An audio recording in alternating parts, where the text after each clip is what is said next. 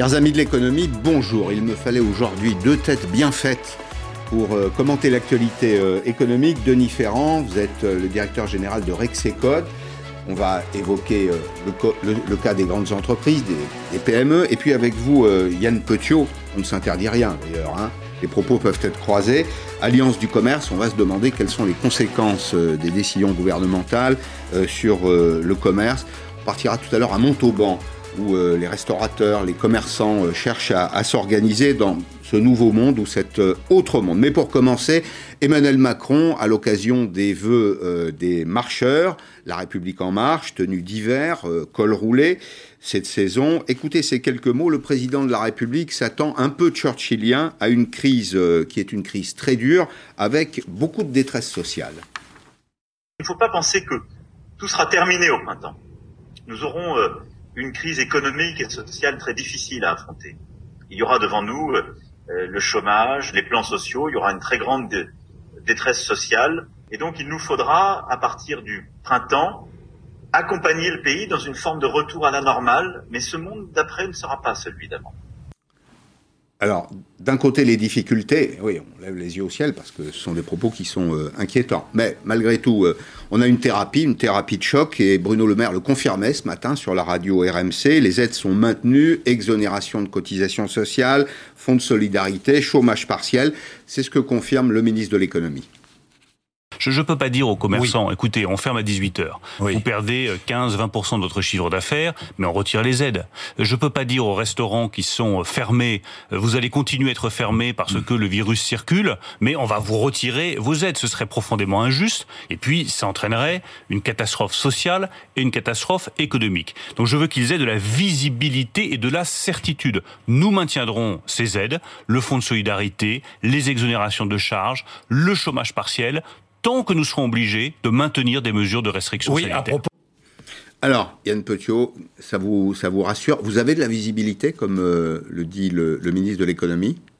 On en a en tout cas dans les intentions de soutien. Il a dit euh, hier que les aides perdureraient le temps que durerait la crise. Là où on n'a pas de visibilité, c'est sur cette durée euh, de la crise. On voit bien personne. Voilà, vous je vous rassure, personne, même pas les médecins. Et personne n'en a. Et, c'est vrai que c'est une vraie question. Il y a eu quand même une certaine forme de soulagement, en tout cas pour les, pour les commerces que, que je représente, euh, hier à l'annonce d'un simple couvre-feu anticipé, on va dire, qui aura bien sûr un impact, parce qu'on réalise quand même une part importante de notre activité après 18h, ça aurait un impact, mais ça aurait été dramatique si nous avions dû euh, refermer. Donc euh, pour l'instant, c'est une forme de, soulagement par rapport aux annonces d'hier. Comment peut-on précisément évaluer la part d'activité perdue entre 18 et 20 h peut-être même un peu plus tard on sait qu'en temps normal, sur la période au-delà de 18 heures, on réalise jusqu'à 20% de notre activité. Alors ça peut dépendre euh, des acteurs, de, leur lieu géographique, mais c'est jusqu'à 20% d'activité qui est réalisée au-delà de 18 heures. Alors, est-ce que ça aura un impact sur les soldes? Euh, On l'a un peu oublié, on l'a perdu de vue. Les soldes, c'est un temps important pour euh, les, commerçants on vide les stocks et puis on passe à autre chose euh, ensuite. Est-ce que euh, ça aura un impact sur ce rendez-vous qui est très proche, c'est ça? C'est la semaine prochaine Bien sûr, elles étaient initialement le 6 janvier, le, ministre les avait reportées au 20 janvier, euh, nous mm. aurions préféré qu'elles restent au, 6, mais bien sûr, ça aura très vraisemblablement un impact puisqu'on est face à, à deux obligations un peu contradictoires. C'est-à-dire on, on, est obligé de fermer à 18h et en même temps on, on peut accueillir qu'un nombre limité de clients en magasin. Donc on ne pourra pas accueillir euh, tout le monde sur ces moments-là. Donc bien sûr, il risque d'y avoir un impact fort sur les, sur les soldes. C'est pour ça qu'on a demandé d'ailleurs au gouvernement de pouvoir ouvrir plus largement euh, les dimanches euh, durant toute la période des soldes. Eh bien, une voix qui se joint à la vôtre, c'est celle de Francis Palombi, qui était ce matin sur LCI, président des commerçants de France, et il est, comme vous, je crois, soulagé. Aux annonces du Premier ministre, j'ai, ça va peut-être vous surprendre, mais j'ai vécu un moment de soulagement. Pourquoi? Parce que tout simplement, euh, nous n'avons pas reconfiné le pays, nous n'avons pas euh, impulsé la fermeture des magasins administratifs. Et pour moi, président des commerçants de France, j'ai 19 fédérations euh, en responsabilité, eh bien c'est quand même un grand soulagement. Alors, on échangeait pendant qu'on écoutait euh, Francis Palombi pour se dire que euh, le reconfinement, euh, c'est pas pour demain, mais c'est peut-être pour après-demain. Regardons ce qu'il y a autour de nous, l'Europe par exemple. On voit deux choses. On voit à la fois les pays européens proches de nous qui ont refermé ou qui étaient déjà fermés ou qui ont refermé leurs portes. On, entend aussi ce que nous dit le Premier ministre. Il nous dit on est dans une riposte graduée et depuis maintenant 15 jours, chaque semaine, on passe un nouveau grade. C'est-à-dire on étions à, à 10 départements à couvre-feu à 18h, nous sommes passés après à 25, on était à 15, on est passé à 25 aujourd'hui sur une généralisation. On espère, nous véritablement, on espère que ça suffira pour freiner euh, cette, épidémie et qu'on pourra dérouler toute la période des soldes, c'est-à-dire les, les 4-5 semaines à venir, de manière les plus normale possible. Donc on espère de tout notre cœur qu'on n'ira pas de nouveau vers un, hmm. reconfinement. À, qui peut profiter cette, euh, cette période? Il y a toujours des gagnants. Bah, c'est certain que quand les magasins euh, ferment une partie de leur activité, euh, ceux qui en bénéficient sont ceux qui seront en ligne, très probablement. Et on l'a vu d'ailleurs euh, l'année dernière, le net a été un, un vrai relais croissance, en tout cas de l'activité au global en, moyenne, dans, le secteur de la mode, on est à 15% de, de, chiffre d'affaires. Sur le premier semestre l'année dernière, on est passé à 24%. Donc, y compris pour les commerçants, c'est-à-dire que les commerçants ont profité de la période euh, qui vient de se, se, terminer. On rentre dans une nouvelle séquence là pour s'équiper en digital, pour développer des offres de e-commerce. Oui, ça n'a pas compensé toutes leurs pertes, mais ceux qui étaient déjà présents sur Internet, qui étaient forts, ou ceux qui ont réussi à accélérer durant la crise, ont réussi à tirer leur épingle du jeu sur Internet. Mais malgré ça, malgré qu'on soit arrivé à 24% de l'activité faite en ligne, ça ne compense pas malheureusement toutes les pertes qu'on a, qu'on a rencontrées dans les magasins. Alors, on va partir à Montauban puisque commerçants et, restaurateurs vont s'adapter aux nouvelles règles du, couvre-feu, contraint et forcé. Mais euh, comme le montre ce reportage de Marine Chaise, heureusement, heureusement que les aides sont maintenues en attendant mieux. Dans ce restaurant de Montauban, ces cuisiniers s'activent pour terminer les plats emportés. Du filet de canette avec euh, une petite euh, purée de carottes. Mais dès samedi, à cause du couvre-feu, les clients ne pourront plus venir récupérer leur repas après 18h. Un nouveau manque à gagner pour l'équipe qui n'a pas attendu pour s'adapter. On va proposer une offre de livraison euh, pour le même tarif, sans surplus, pour que notre clientèle bénéficie de ça, dans un secteur de 20 km autour de Montauban. Heureusement, ce chef va pouvoir continuer de toucher des aides, un soulagement. À quelques centaines de mètres, Raphaël Campas espère vendre ses plats de 11h à 17h30. Ça permet de nous euh, garder cette envie de, faire plaisir. Il perçoit bien le fond de solidarité, mais la situation devient de plus en plus difficile avec les restrictions qui s'enchaînent. Ça permet de payer euh, les, factures euh, tous les mois qui s'accumulent. Après, c'est juste une survie plus que, plus que la vie de l'entreprise. Dans les magasins, fini la fermeture à 19h. Ils devront baisser le rideau une heure plus tôt. Et pour combler ces heures perdues, les commerçants pourront bénéficier du chômage partiel. Cette libraire préfère donc positiver. Le mois de janvier est une période un peu plus calme pour nous, donc euh, une heure de perte de chiffre d'affaires, euh, c'est pas, euh, c'est pas, c'est pas gravissime. Avec les soldes qui approchent, Bénédicte Legac ne compte pas réduire ses journées va augmenter les plages d'ouverture, c'est-à-dire le midi et deux, et pour la première semaine de solde, au moins ouverture à 9h. Pour compléter les aides, les commerçants espèrent maintenant que les clients joueront le jeu.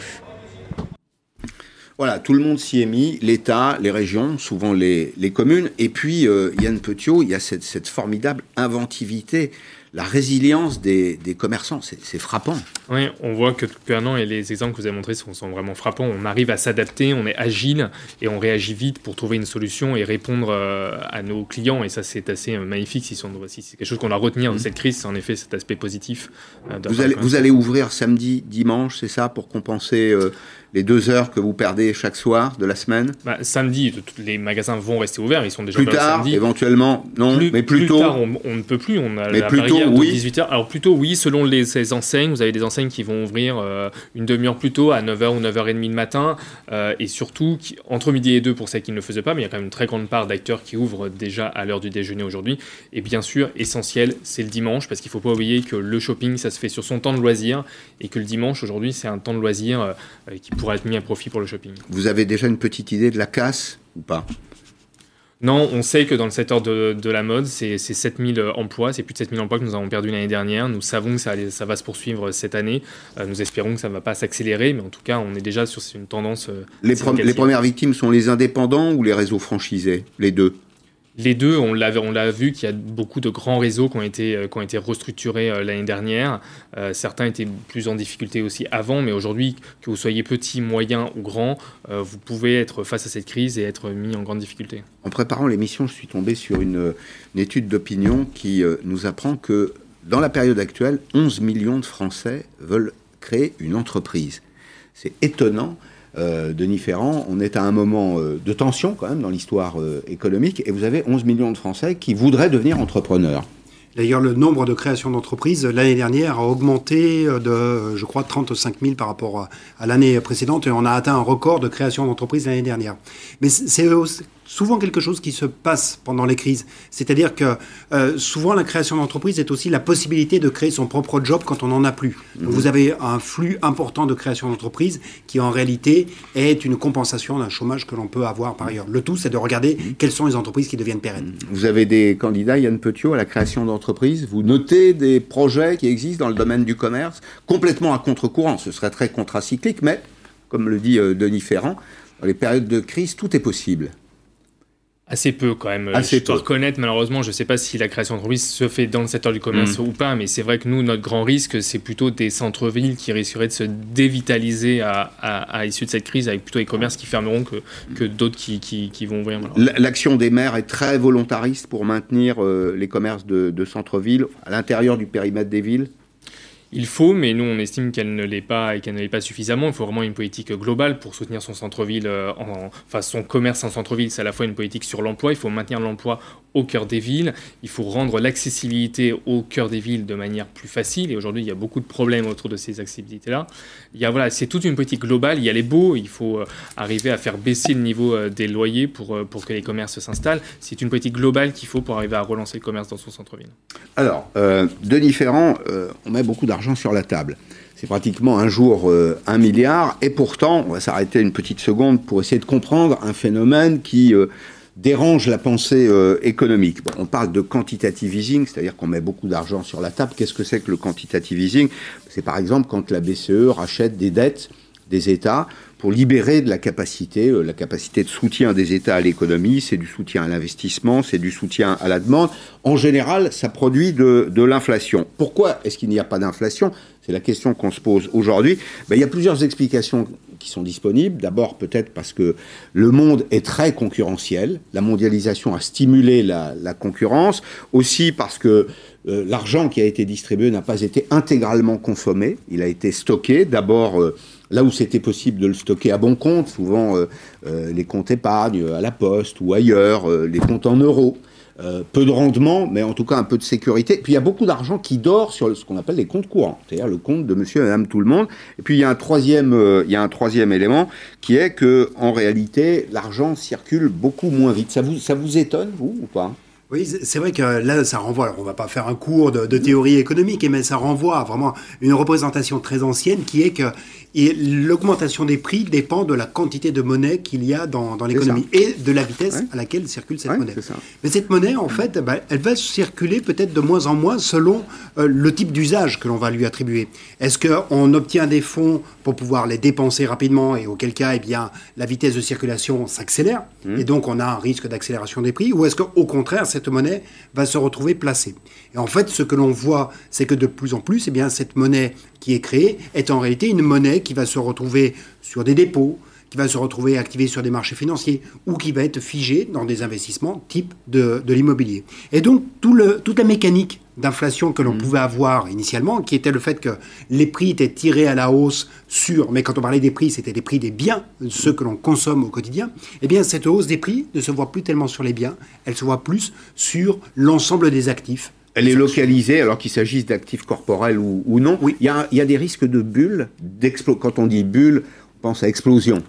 Alors, les, bulles, on, on, ne sait qu'elles existent que le jour où elles éclatent. Hein. Donc, euh, il faut toujours faire attention à, ce, phénomène de bulles. C'est toujours rassurant. Mais euh, quand on voit certaines valorisations qui s'envolent très rapidement, quand on voit des, des, prix, par exemple, sur le Bitcoin, mmh. qui ont progressé très vite, là, on se dit qu'il y a des phénomènes de bulles. Mais ça peut être aussi plus généralement un ensemble, c'est comme un courant ascendant, c'est comme une marée mm. qui monte et qui va vous entraîner toute mm. une grande gamme d'actifs. Actuellement, un des prix qui me frappe le plus dont l'évolution me frappe le plus, c'est l'évolution du prix de l'immobilier américain. Rappelez-vous la crise des subprimes, mmh. c'était en 2006, eh bien ça venait d'un prix de l'immobilier américain qui était allé euh, beaucoup trop haut. Eh bien en ce moment, depuis un an, les prix de l'immobilier américain ont pris 15%. Parce qu'on est dans une abondance de, de liquidités qui va se porter sur toute une gamme d'actifs très C'est ce qui explique aussi que Elon Musk soit devenu l'homme le plus riche du monde, que son entreprise qui réalise pas des miracles hein, sur le terrain économique, mais qui a des promesses, soit survalorisée. Et question pour nous, est-ce que nous, en Europe, nous avons des entreprises suffisamment capitalisées? J'ai bien compris qu'il y avait des loups et des agneaux. Est-ce que nous allons jouer le rôle de l'agneau? Ça, c'est une inquiétude quand même que, l'on peut avoir sur... Euh, sur les prochaines années. Parce que, effectivement, il y a cet argent qui est immobilisé, mais attention, cet argent, ce n'est pas que celle qui dort sur les comptes des particuliers, mais c'est le cas aussi sur les comptes des entreprises. Hmm. On a eu énormément d'argent qui a été distribué au travers ben, notamment des PGE euh, en France, mais c'est peu ou prou tous les pays européens qui ont adopté cette, cette mécanique. Donc vous avez eu une dette importante qui a été accumulée, mais cette dette, elle a été aussi, d'une certaine manière, bien gardée en cash par les entreprises. Et donc, elles ont des disponibilités pour pouvoir faire des acquisitions. Mais cette situation est un peu moins favorable aux entreprises européennes qu'elle ne l'est aux entreprises américaines. Parce que quand on regarde les évolutions récentes des capitalisations, elle a été beaucoup plus, cette évolution a été beaucoup plus rapide, beaucoup plus marquée du côté des entreprises américaines qu'elle ne l'a été du côté des entreprises européennes. Donc si on devait chercher les, chasseurs sont de l'autre côté de l'Atlantique et nous sommes les chassés. En tout cas, ceux qui ont la possibilité d'être des chasseurs sont de l'autre côté de l'Atlantique et ceux qui sont plutôt des proies sont plutôt de ce côté-là de l'Atlantique. Alors, question que je pose à chacun d'entre vous, est-ce qu'on en a fait suffisamment dans le domaine euh, budgétaire? Vous savez que cette semaine, on a une étude du Conseil national de la productivité euh, qui dit, voilà, mesures d'urgence plus mesures de relance. Alors, on ne voit pas tout à fait où sont les mesures de relance pour le moment. Quand on compare, voilà, ça donne les éléments suivants. Euh, en rapport avec le, le PIB, c'est un pourcentage par rapport au PIB, donc par rapport à la richesse créée. La France, c'est seulement 7,6% d'investis sur les deux éléments. Vous voyez, vous avez euh, des histogrammes, là, vous avez du vert et du bleu. Euh, le vert, ce sont les mesures d'urgence, le bleu, ce sont les mesures de relance. Et puis, bah, je vous laisse le découvrir, l'Espagne, c'est 11%. Est-ce que on en a fait assez? Tiens, je vais vous poser la question très directement. L'argent arrive, y compris chez les commerçants? Y a quand même beaucoup qui a été fait. On est obligé de le reconnaître. Il y a énormément de, mieux, hein, mesures qui, ont été prises. Et d'ailleurs, s'il y a autant d'entreprises qui survivent quand même à cette crise, c'est grâce à cette mise sous perfusion euh, des aides euh, par l'État. Mais il faut bien se souvenir que c'est une mise sous perfusion avec beaucoup de, dettes contractées par ces entreprises et qu'elles vous avez compris un jour les rembourser. Je, vous arrête, euh, Yann Petit, vous avez compris pour moi à travers les mots là prononcés par le président de la République, le ministre de l'économie, que tout le monde est prêt à des accommodements. C'est-à-dire que ce qui a été avancé pourra être pour partie abandonné. Vous l'avez compris comme ça ou pas? Je l'ai pas compris aussi nettement. Moi, j'ai compris hier, en tout cas de l'intervention de Bruno Le Maire hier soir, qu'en effet, sur les PGE, il pourrait y avoir euh, maintenant, et, de droit, vous pouvez demander à retarder d'une année supplémentaire votre euh, remboursement. Et ça, c'est important parce qu'on avait très peur que les entreprises qui devaient commencer à rembourser leur PGE au mois de mars euh, ou avril pour les premières qui l'ont prise seraient en difficulté. On n'est pas sorti de la crise. On ne peut pas demander à une entreprise de mm. rembourser le, prêt et sa dette alors qu'elle-même est encore en, plein cœur de la crise. Donc ça, c'est une excellente nouvelle. Mais il faut maintenant aller plus loin, il faut que l'Europe accepte d'étendre la durée de remboursement, parce qu'il faut se souvenir qu'on peut attendre deux ans avant de le rembourser, mais votre remboursement doit se faire sur une durée de quatre ans euh, limitée. Et, donc ça, ça met un poids du remboursement de la dette très important sur les entreprises quand même. Mais en réalité, Denis Ferrand, on ira vers des accommodements quand il n'y a pas d'autre solution. C'est un peu comme dans un tribunal de commerce. Quand euh, votre débiteur vous dit je vous donne la moitié ou rien, vous prenez la moitié. Oui, mais le tribunal de commerce, ce qu'il fait aussi souvent, c'est du rééchelonnement de dettes. Et là, d'une certaine manière, avec euh, le PGE, c'est bien, on se mmh. redonne un peu de temps parce qu'on voit bien qu'on n'est pas sorti de la phase de l'urgence. Donc on est encore dans des, dans des problèmes de contention, dans des problèmes de, soutien pour éviter un risque manifeste. Et donc on repousse les échéances parce qu'on n'est pas sorti de la crise, parce qu'on n'est pas revenu dans une situation normale. Euh, l'enquête de, une enquête de la Banque de France est sortie euh, mercredi, euh, je crois. Elle disait qu'en décembre, c'est très bien, le, on a remonté le niveau d'activité. Mmh. Mais on est encore 7% en dessous d'un niveau d'activité normal. On était à moins 11 en novembre. Donc oui, ça va mieux en décembre, mais on a encore mmh. toujours un niveau d'activité très inférieur. Dans ce qu'a dit le, ministre de l'économie hier soir, j'ai retenu que les impôts n'augmenteraient pas. Euh, au contraire, même que les baisses promises aux entreprises euh, et aux particuliers seraient tenues. Et le ministre parle déjà de relance. Qu'est-ce que vous comprenez là à travers le mot relance alors qu'on fait du surplace? Oui. C'est vrai qu'en fait, c'est aussi manière de donner un horizon. ce plan de mmh. relance, il existe déjà depuis le mois de septembre. Donc, euh, il n'est pas, abondé à ce stade. Non, hein. mais, mais il faut surtout pas montrer qu'on abandonnerait un plan de relance qui demande à être déployé au cours de plusieurs exercices. Et il faut bien distinguer les deux temps. le temps du soutien, pour éviter que des, ce que l'on va appeler des irréversibilités, des disparitions d'entreprises, des mmh. compétences qui, qui, se perdent. C'est ce temps de contention de la crise. C'est pour ça que la distinction que vous faisiez dans votre histogramme est tout à fait importante. Hein. Mmh le plan de soutien et un plan de relance pour faire en sorte que, eh on transforme peut-être l'économie, on prend prétexte de cette crise pour relancer l'économie, mais dans un sens de la transformation de celle-ci, transformation dans ses capacités à produire, avec un tournant plus délibéré vers les enjeux environnementaux, par exemple. Alors, il reste du grain à moudre, comme aurait dit André Bergeron. On va regarder les PGE, prêts garantis par euh, l'État. Au départ, c'était 300 milliards d'euros. Combien en avons-nous euh, consommé? 40%, c'est 40% des 300 milliards. Alors, au Royaume-Uni, seulement 20% de l'enveloppe, c'est pas la même, hein, bien sûr, qui était mise à disposition. En Allemagne, très peu. Je ne sais pas si c'est un indicateur de la santé euh, réelle des économies au moment où nous échangeons. Si on traduit ça en milliards, ça signifie 184 milliards dépensés en France, prêtés pour le moment, pas nécessairement dépensés, mais transmis. En Allemagne, 289 et au Royaume-Uni, 229 euh, pour retenir ces trois exemples. Qu'est-ce qu'ils ont fait de plus que nous, les Allemands euh, Les Allemands, en fait, ils, avaient une enveloppe qui était plus importante hein, déjà. Mais ils l'ont utilisé intégralement? Ah non, non, non. Euh, en fait, quand on regarde le 9% de l'utilisation de l'enveloppe, c'est simplement parce qu'ils ont annoncé d'emblée une masse dont ils savaient très bien qu'ils ne tireraient pas intégralement dessus. Donc c'est un peu fictif. C'était fictif. Même le 300 milliards que vous évoquez, qui était un peu la, la limite de PGE que l'on aurait été en capacité d'octroyer, c'était une limite théorique. C'est-à-dire, l'État irait jusqu'à 300 milliards, mais de facto, on a accordé environ 130 milliards euh, d'euros de, PGE. Et il y en aura d'autres, à votre avis?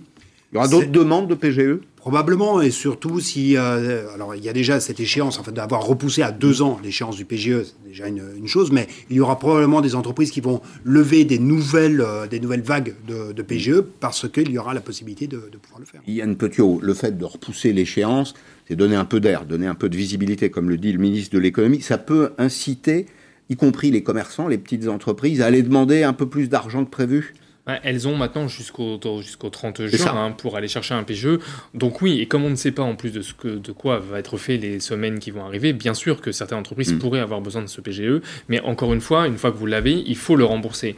Et ce qui est mm. important, c'est la durée durant mm. laquelle vous allez le rembourser. Et aujourd'hui, elle est très contrainte par, les, par, euh, par la Commission européenne, donc il faut véritablement que le gouvernement remonte au front euh, à la Commission européenne. Et j'ai noté que Bruno Le Maire en a parlé beaucoup euh, hier soir, des discussions qu'il avait avec la Commission européenne sur le plafond des aides euh, et sur le PGE, il faut maintenant que euh, l'Europe euh, accepte d'étendre cette durée de remboursement de ses prêts pour justement éviter que ces entreprises ne se retrouvent, ne se retrouvent pas sous le poids de leurs dettes dans les années à venir. Cette semaine, un représentant d'un secteur professionnel m'a indiqué que dans son secteur, celui des cafés, bars, restaurants, CHR, les banques commençaient à donner des coups de téléphone aux chefs d'entreprise pour leur demander où ils en étaient et dans quelles conditions ils entendaient rembourser. Vrai, vous confirmez oui, alors on a tous en effet ce type de remontée dans, les secteurs. C'est sûr que on a euh, d'un côté les propos très rassurants hier soir de Bruno Le Maire qui nous dit que les, banques, les banques vont accepter de droit le report mm. des PGE. Mais mm. si Bruno Le Maire a été obligé de dire ça hier soir, c'est que euh, justement, euh, jusqu'alors, euh, les, entreprises avaient des difficultés lorsqu'elles allaient voir leur banque pour obtenir ce délai, ce délai en plus avant de rembourser. Donc, c'est sûr qu'il faut maintenant que le discours très volontariste de Bruno Le Maire hier soir s'applique véritablement dans les faits et que les banques suivent effectivement ces consignes nationales. Denis Ferrand, il y a décalage entre Bercy et les banques se parlent, j'imagine. Oui, ils se parlent. Ils se parlent là. On est dans un jeu de rôle, puisqu'il euh, ne faut pas oublier que les banques gardent 10% du risque qui est, associé au PGE, c'est-à-dire que l'État garantit à hauteur de 90% l'encours d'un PGE. C'est-à-dire que si demain une entreprise n'est pas en capacité de rembourser son PGE, eh bien 90% du, du, capital restant dû sera à la charge de l'État. Il restera 10% à la charge des banques. Donc euh, c'est aussi un jeu de, mmh. jeu de négociation mmh. qui peut intervenir. Vous voyez déjà dans quel état on va sortir de cette crise ou pas? Surtout, bah, pour, rester sur cette question des entreprises, ce que l'on voit surtout, c'est qu'il serait utile de changer, non pas de braquet, mais de changer de, de, levier de vitesse. Euh, c'est-à-dire le, le braquet, c'est pas tant d'accélérer que de changer de mode d'intervention. Ce que l'on va avoir, en fait, c'est dans les bilans d'une entreprise, c'est qu'on va avoir une accumulation de dettes extrêmement importante et à l'inverse, des fonds propres qui, eux, se seront contractés. Enfin, le capital dont dispose l'entreprise pour financer son activité. Et en fait, on va avoir un déséquilibre avec des ratios, un rapport des dettes sur les fonds propres des entreprises qui va s'envoler et ce faisant, c'est leur capacité à investir, parce que ce ratio, c'est ce qui leur permet ensuite de lever des capitaux pour pouvoir investir. Ah. Et donc, c'est le risque qui peut, qui peut intervenir. Donc, Alors, ce qu'il faut aujourd'hui, c'est jouer sur les fonds propres. Il faut rentrer dans le détail aussi, euh, et pour ça, il faut des, chirurgiens euh, de l'urgence économique. Pour aider vraiment les entreprises, eh bien, il faut aller au plus près euh, du terrain avec ce que j'appellerais une trousse de secours. C'est ce que font notamment les commissaires aux restructurations, comme celui que Fabien Chadeau a rencontré en Bretagne. Cyril Charbonnier est fonctionnaire au ministère de l'économie. Mais il travaille comme un médecin de campagne, la plupart du temps sur la route, pour aller au chevet de ses malades. Quand on est appelé, on a un patient qui vient nous donner ses symptômes et puis euh, ben, on essaye de trouver euh, quel remède euh, est le plus approprié. Ces patients, les entreprises en difficulté de Bretagne. Il est l'un des 22 commissaires français aux restructurations et à la prévention des difficultés des entreprises. Depuis la crise sanitaire, il n'arrête pas. Ce jour-là, il est appelé par un fabricant de pièces pour l'industrie ferroviaire. Bonjour, monsieur Catrou. Les banques ont refusé d'accorder à cette entreprise de 80 salariés un prêt garanti par l'État qui lui aurait pourtant permis de faire face à la chute de son activité pendant la crise sanitaire. On a eu deux mois pratiquement sans commande et donc sans livraison, ce qui implique évidemment un manque de trésorerie assez important. Il a besoin d'un million cinq cent mille euros. Il demande à l'État de les lui prêter. Un peu moins de la moitié, c'est pour le, remboursement des cotisations sociales. Le reste servira à investir car pour s'en sortir, l'entreprise doit produire plus et plus vite, donc acheter des machines plus performantes. C'est ce type de machine qu'on va... Oui, c'est ce type de machine pour moderniser notre parc. Si on veut qu'une entreprise soit pérennisée, il faut qu'elle investisse pour justement pouvoir aller se positionner sur de nouveaux marchés. En l'état, ben, on aura du mal à passer les années futures. Le commissaire aux restructurations ira donc plaider la cause de ce patron auprès des différents services de l'État. Son principal argument Ça coûte moins cher euh, d'avoir des gens qui sont au travail et qui sont heureux au travail euh, que d'avoir euh, des gens qui sont malheureux au chômage. Voilà, ça tombe sous le sens. Euh, ce monsieur-là, il mouille sa chemise, Denis Ferrand. Oui, tout à fait. C'est vrai que je pense que c'est quelque chose que l'on ne dit peut-être pas assez, mais c'est l'efficacité de l'administration économique. On dit suffisamment que l'administration du côté de la santé a eu quelques ratés pour faire dans la litote, mais en revanche, du côté euh, de l'économique, cela a été très efficace. Enfin, la rapidité, par exemple, à laquelle eh bien, les indépendants se sont trouvés euh, financés, enfin, les, dispositifs de soutien mm. ont été déployés. Euh, je trouve cette, cette rapidité a été assez saisissante. Ça a été efficace, ça a fonctionné, me semble-t-il. Vérifiez de votre côté aussi, Yann Petiot oui, c'est vrai qu'il y, a eu quand, euh, il y a eu quand même euh, parfois quelques retards à l'allumage sur certaines aides pour les obtenir sur l'activité partielle, mais ça relève pas Parce du secteur économique. C'était la surprise peut-être, non? C'était l'effet de surprise. Honnêtement, il y a un an, personne ne s'attendait à la crise que, dans laquelle on est rentré. Bien sûr, mais c'est vrai qu'il y a eu un moment pour que ces aides puissent mm. s'installer, mais maintenant quand même, c'est vrai qu'il y a assez peu de sujets sur, ce sujet-là qui, nous remontent, en tout cas, il y a assez peu de difficultés qui nous remontent. Dernière question, euh, Denis Ferrand. Il y a derrière tout ça, euh, une bataille du, capital technique. C'est-à-dire qu'on voit qu'il y a des États qui sont très interventionnistes, je pense à la Chine par exemple, hein, qui subventionne massivement euh, son, industrie, donc qui lui permet de monter en gamme, en tout cas d'entretenir son parc machine. On voit là à travers ces reportages, c'est très intéressant parce que on voit que cet industriel là, il a besoin de changer de machine, probablement parce que elle est obsolète, parce qu'on fait mieux aujourd'hui. Ce sera un des enjeux de la sortie de crise, à la capacité à bien produire. Oui, tout à fait. Parce que c'est vrai qu'on on a vraiment. Ce qui fait qu'on sort d'une crise de manière efficace, c'est que l'on n'a pas fait que le dos rond pendant la crise, mais qu'on a justement préparé euh, la suite. Et puis, peut-être que les marchés qui, qui seront à prendre ne seront pas immédiatement dans son voisinage. Il faudra aller plus loin. La croissance, c'est pas qu'une affaire d'investissement, c'est aussi une affaire de détermination. C'est une affaire d'aller chercher la croissance euh, là où elle est. Et il faudra être certainement très aventureux au moment de la sortie de cette crise, parce qu'il y aura une sortie inévitablement. Et une bonne sortie, ça se prépare. Merci beaucoup. Merci à tous les deux. Merci Yann Petiot. Merci Denis Ferrand. Dans un petit instant, euh, Fanny Nussbaum. Je suis sûr que le sujet vous passionnerait. Si vous avez quelques minutes, le secret des performances. Qu'est-ce qui fait la performance? Est-ce que c'est euh, l'intuition? Est-ce que c'est l'intelligence? Est-ce que c'est l'énergie? Ce que les Chinois appellent aussi la capacité à saisir les opportunités de situation. Sortir de la théorie pour rentrer dans l'action. Fanny Nussbaum, je vous promets un très bon moment juste après la pub.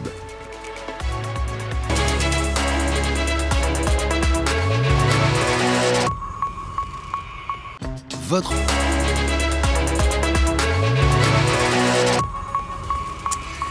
La deuxième partie de Périscope avec Fanny Nussbaum. Bonjour, vous êtes euh, psychologue, vous êtes euh, chercheuse et vous avez écrit Le secret des performants chez Odile Jacob. Je vous attendais avec impatience, je ne vous le cache pas, parce que le sujet me, passionne. Pourquoi? Parce que euh, notre société adresse des injonctions de performance à l'école, aux enfants, il faut bien travailler, aux adultes, dans les entreprises, il faut être efficace, mais ma première question, c'est ça tient à quoi la performance? L'intelligence, l'intuition, le travail, la chance? Comment vous classez tout ça? Un, petit peu tout ça, mais euh, euh, l'intelligence, euh, c'est de la performance, ou la performance, c'est le, plus haut degré de l'intelligence. En fait, vous avez raison, il y, a, il, y a, une injonction de performance dans notre société, surtout les, les sociétés occidentales, mais en même temps, il y a cette idée que la performance, c'est pas très bien, c'est sale. Vous êtes aussi dans le en même temps, je vois. Comment? Vous êtes aussi dans le en même temps. C'est vrai, et, je, ne le supporte pas. C'est un truc de psychologue ou bah, pas? Non? C'est possible, il faudrait faire une étude pour savoir si le en même temps euh, euh, est, un truc de psychologue. Mais oui, il y a, y a ce, cette idée que euh, la performance, c'est pas, pas quelque chose de bien. Euh, donc en même temps, il faut performer et on n'est pas content quand son enfant ne performe pas, euh, ou euh, en tout cas, alors on dit j'aimerais qu'il soit heureux, etc. Mais, mais quand même, on aimerait bien que, que son enfant fasse quelque chose de chouette dans un domaine scolaire ou, ou, en dehors. Mais, et, et, et, et, pour soi-même, on aimerait bien pouvoir performer. Mais d'un autre côté, quand on parle des, des gens performants, il y a cette idée que ce ne sont pas des gens bien, que ce sont souvent des gens qui, qui écrasent tout le monde sur, sur, leur passage et qui ne sont pas euh, euh, qui, qui sont pas des gens euh, juste quelqu'un de bien. Alors comme vous, j'ai passé une partie de ma vie dans les, dans les entreprises, j'ai travaillé très longtemps dans des, des, entreprises de production ou de, de services. La conviction que j'ai acquis, c'est que tout le monde a du talent, mais que beaucoup de gens ne savent pas l'identifier. Est-ce que vous partagez ça? Oui, parce qu'il y a, en fait, c'est le, le, postulat de départ qui est faux. Et, et justement, c'est ça l'objet du livre au départ c'est que euh, on pense encore aujourd'hui que l'intelligence, c'est une capacité de raisonnement. Donc avec le QI ou, euh, mmh. le, livre que j'ai fait avant, les philo-cognitifs, c'est-à-dire ces, ces personnes euh, qui ont besoin de penser, qui ont une, grosse aptitude pour penser, pour extrapoler, etc. Donc ces gens-là sont élevés au rang des intelligents. Or, c'est pas ça l'intelligence. L'intelligence, euh, ce que je propose dans ce livre, c'est que l'intelligence n'est pas une capacité, et qui plus est seulement, euh, entre guillemets, une capacité de raisonnement, mais euh, un état, un état dans lequel tout le monde peut se mettre, qu'on soit philocognitif ou pas. Donc si on pense, si on est quelqu'un qui pense extraordinairement bien et qui peut, parce que c'est pas forcé d'aller ensemble, mais qui peut avoir 150 de QI, on va pas être forcément performant. Et selon euh, ma proposition, on ne va pas être forcément intelligent. Voilà, l'intelligence, c'est d'arriver à être euh, en phase avec son écosystème.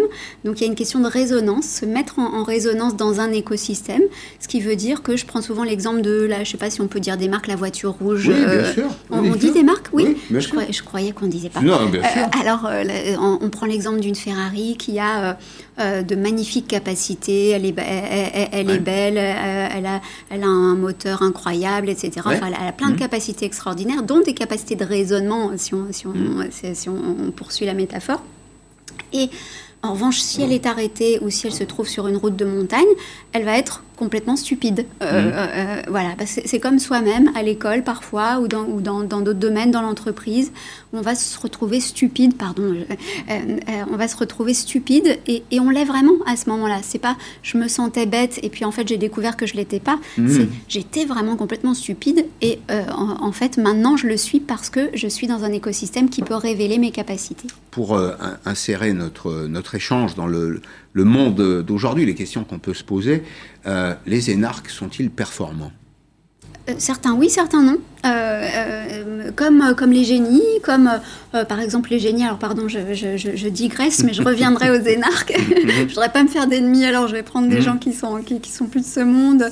Léonard de Vinci était, était un génie performant, mais Vincent Van Gogh était un génie non performant. Camille Claudel non performante. Je, suis sûre que tout le monde va dire oh, oh, oh va être, ça va générer, des réactions probablement épidermiques, mais il faut, je pense, voir que, que la performance, c'est vraiment une capacité d'être complètement en phase avec son écosystème. Et certains y parviennent et d'autres pas. Picasso. Une capacité à s'adapter On peut simplifier en disant ça oui, on Profiter de la situation. en, tout cas, quand on dit l'intelligence c'est de l'adaptation, on est plus euh, raccord avec la réalité de l'intelligence que quand on dit mm. l'intelligence c'est du raisonnement. C'est pas un de nos défauts français, ça. Vous savez, en France, on adore, on adore les modèles théoriques parfaits. C'est ça. C'est ce qu'on apprend à l'école. Oui, tout à fait. Et puis, quand on arrive dans la vie, la vie des entreprises, euh, ou la vie tout court d'ailleurs, on, s'aperçoit que les modèles théoriques parfaits, ça n'existe nulle part, sauf dans les livres. Exactement, et surtout que ça nous ralentit, en fait.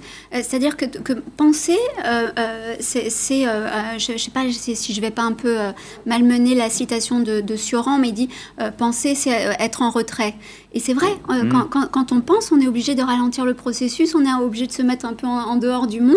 Et, donc, bah forcément, si, si je réfléchis au fait que je suis en train de vous parler pendant que je vous parle, mon débit verbal sera ralenti, je serai moins mm. euh, performante dans, dans, mon phrasé. Et donc, euh, qu'est-ce qu'on fait dans une situation comme maintenant où, euh, il y a ce fameux Covid, où, on n'est on, pas bien, on est tous stressés, on est tous en insécurité Qu'est-ce qu'on va faire? On va se dire, oulala, là là, on va reprendre le contrôle, donc on va essayer de rationaliser. Et c'est tout l'inverse que font les performants. Là, vous venez de prononcer un mot qui est important, la question du contrôle. Peut-être que le mal français, c'est aussi ça. Il n'est pas uniquement français, mais c'est la, la, perte de contrôle, y compris d'ailleurs dans le domaine, surtout dans le domaine économique et social. On a l'impression que la mondialisation nous a consommés, au mauvais sens du terme, qu'elle nous a, qu'elle nous a mangé, dévoré, et qu'on a perdu le, le contrôle. Mais il y a eu de nombreuses crises dans l'histoire économique, et à chaque fois, l'homme a repris le contrôle. Comment on fait alors pour passer de la situation d'échec à une situation de reconquête. C'est tout à fait ce que vous dites, c'est en lâchant le contrôle. Euh, alors, c'est pas du lâcher prise version euh, New Age, hein. euh, c'est en, en, arrêtant de réfléchir. Justement, un, entrepreneur, un, sportif de haut niveau, tous les gens, les grands artistes qui, qui, arrivent à, se produire et à montrer au monde ce qu'ils font, euh, ce sont des gens qui, à un moment, oublient le processus, qui arrêtent de raisonner à un moment, qui oublient les tableurs Excel. Beaucoup de performants que j'ai, que j'ai interrogés, mmh. euh, il y, a 16 portraits euh, que je trouve extraordinaires de, de performants. beaucoup m'ont dit la différence entre les autres et moi, c'est que moi je fais pas de tableur Excel. voilà, donc c'est ça, c'est arrêter mmh. de, d'être dans le raisonnement, parce que le raisonnement, ça donne une sensation de contrôle sur le moment, euh, nous, on aime bien, j'appelle souvent les Français, et moi comprise, hein, les, on me la fait pas. Hein. Ah bah, moi, on me la fait pas. Hein, euh, euh, donc, on aime montrer qu'on raisonne et que soi-même, on a un esprit critique très développé. Et puis, on, en plus, on nous rebat beaucoup les oreilles en ce moment avec les biais cognitifs, etc. Alors, il faut lutter contre les biais cognitifs, mais en fait, on est un biais cognitif sur pattes, donc c'est pas possible de, lutter contre les biais cognitifs. Donc, voilà, un, performant, qu'est-ce qu'il fait? Il arrête de penser plus vite pour passer à l'action et pour déclencher l'action euh, plus vite que les autres. C'est un peu vulgaire parfois l'action.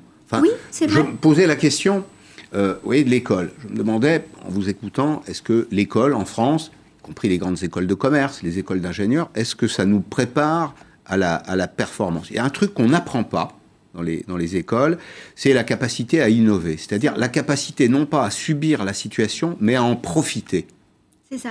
ça. existe quelque part d'ailleurs. Il, il, y a une éducation euh, nationale quelque part dans le monde qui fait ça bien euh, euh, Alors, je, vous dirais que non, puisque, puisque j'ai créé en, 2018 un fonds de dotation pour, pour justement créer tout un écosystème, dont une école, pour euh, euh, justement apprendre aux enfants la performance. Et quand vous dites ça, vous avez bien conscience que vous contrariez l'éducation nationale. Oui, et en même temps, je l'aime. C'est-à-dire que euh, quand, quand, je dis à bas le raisonnement, je ne le crois pas vraiment, c'est un peu provocateur. Non, ça, je ne vous suis pas là-dessus. Il faut quand même raisonner de temps en temps. Exactement. Le rationnel, le rationnel ça a du sens. Mais Et peut-être qu'il nous en manque d'ailleurs parfois. C'est ça, tout à fait. Vous avez complètement raison. Donc, quand, quand, je le dis, je sais très bien que, que, que je suis un peu, un peu too much, mais c'est simplement pour faire passer mon message. Mais évidemment que j'aime le raisonnement et j'aime comme, comme l'école de la République enseigne le, raisonnement. En revanche, je pense que qu'on ne va pas assez loin, qu'en effet, alors vous, vous parlez d'innovation, moi je pense vraiment, puisque je le, je le propose dans ce livre, qu'il y a une méthode de la performance et que cette méthode, on peut l'enseigner à nos enfants, on peut l'enseigner dans, l'entreprise. Il, il, y a vraiment une méthode avec des points clés. Et euh, c'est apprendre à, abandonner à un moment, une fois qu'on a suffisamment raisonné, une fois qu'on a fait le tour d'un sujet, apprendre à, euh, y aller. Mais il y a une certaine paresse de la pensée euh, dans ce domaine. Alors, il y a quelques citations dans votre livre. Il y a notamment celle de Karl Lagerfeld que j'ai retenue. La personnalité commence là où la comparaison se termine. Vous savez ce que ça m'a rappelé? Ça m'a rappelé les stratégies des grandes marques de luxe savez qu'il le luxe, il a une particularité, c'est qu'il ne se compare pas. Mhm. Quand on fait du premium ou du haut de gamme, on peut se comparer à un concurrent. Quand on fait du luxe, on est hors du marché, on ne se, on ne se compare pas. Mais la société, elle ne peut pas être peuplée que de génies. Non, mais par contre, euh, euh, vous savez, je, dis souvent euh, que je suis italienne, et, je dis souvent que les Italiens, ce sont ceux qui savent le mieux draguer. Enfin, je, je c'est pas un scoop, hein, je l'invente pas, mais. Ce sont des Français de bonne humeur. C'est vrai.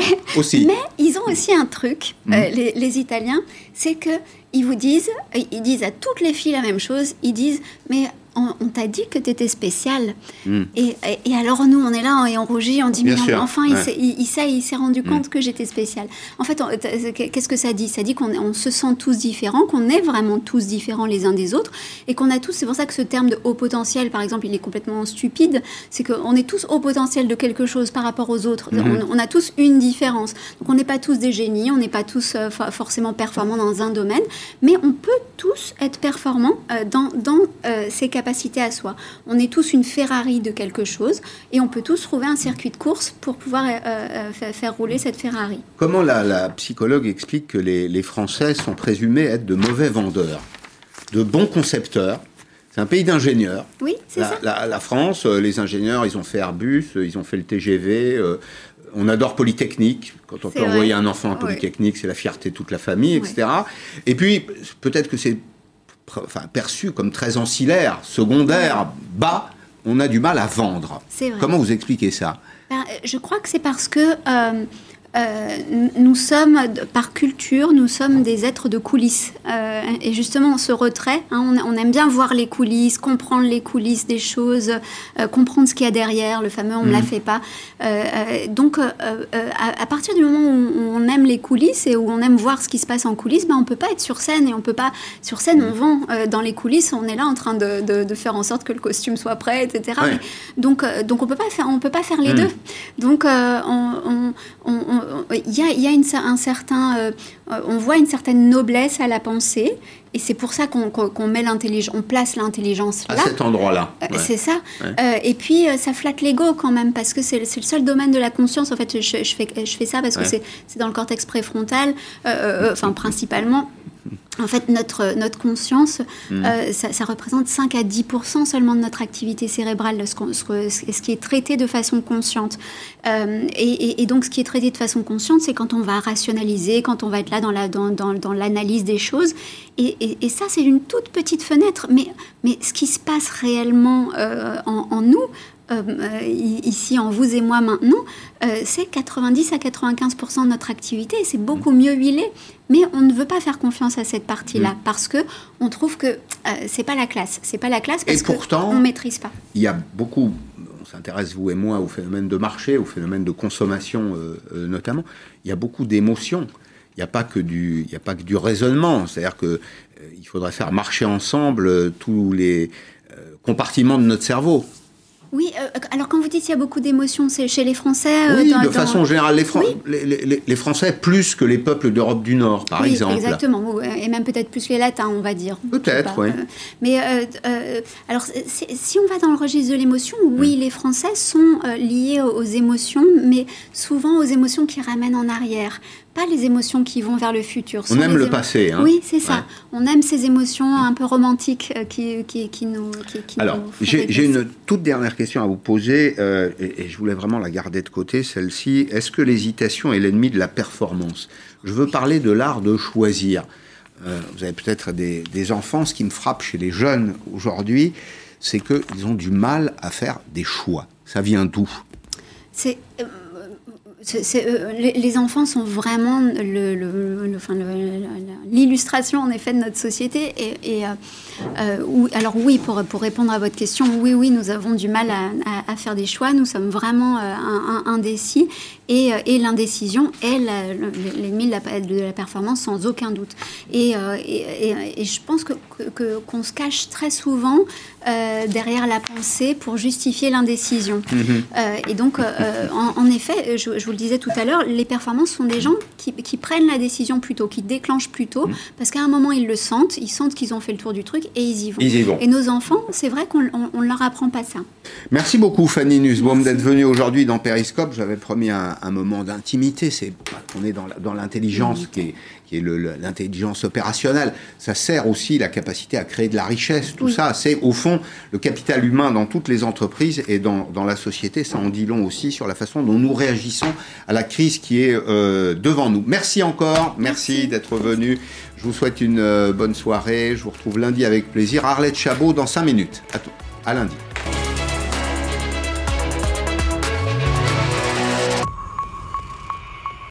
C'était